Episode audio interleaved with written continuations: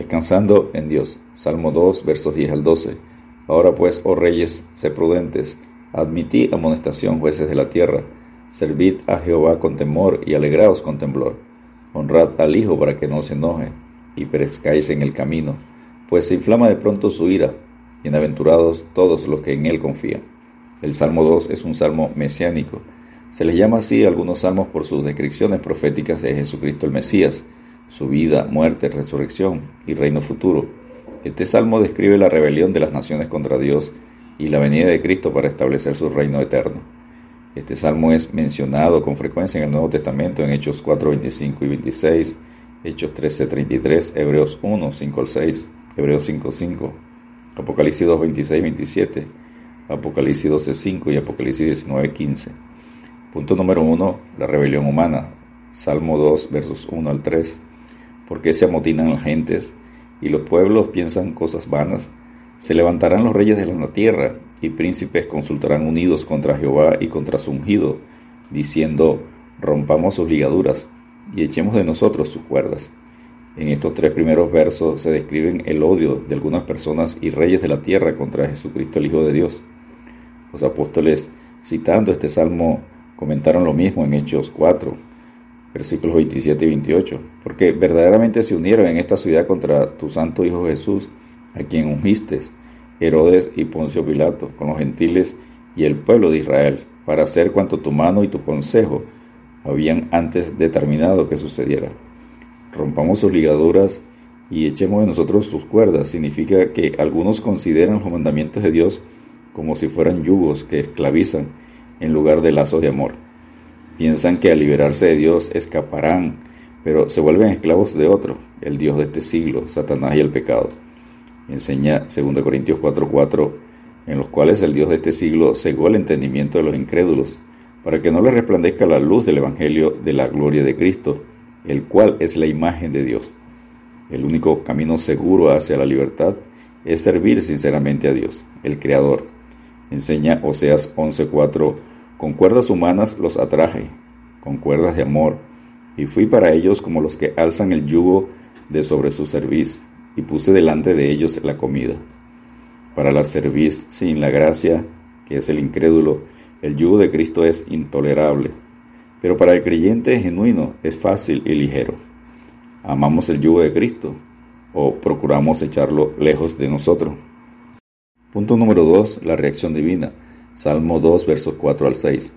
El que mora en los cielos se reirá, el Señor se burlará de ellos, luego hablará a ellos en su furor, y los turbará con su ira.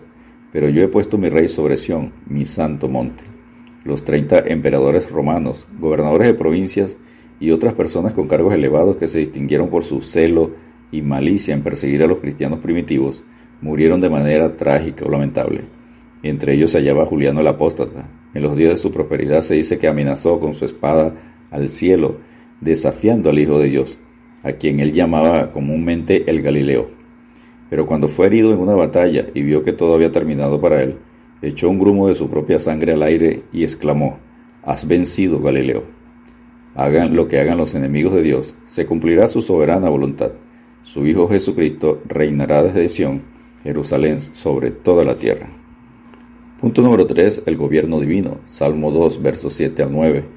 El Salmo 2, verso 7 dice, Yo publicaré el decreto. Jehová me ha dicho, mi hijo eres tú.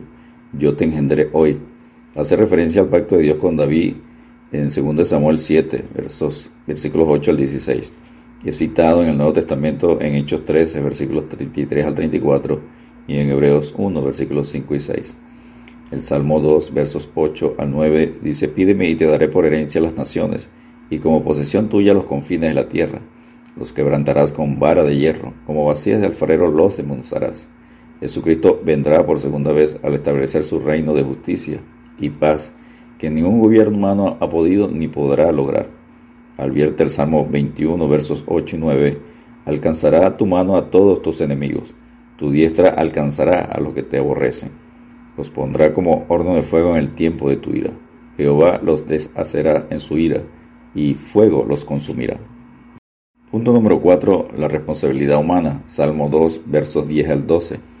Ahora pues, oh reyes, sé prudentes, admití amonestación, jueces de la tierra, Servid a Jehová con temor y alegraos con temblor.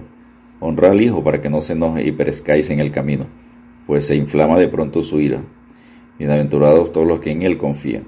Enseña Oseas 14:9, quien es sabio para que entienda esto y prudente para que lo sepa, porque los caminos de Jehová son rectos y los justos andarán por ellos, mas los rebeldes caerán en ellos.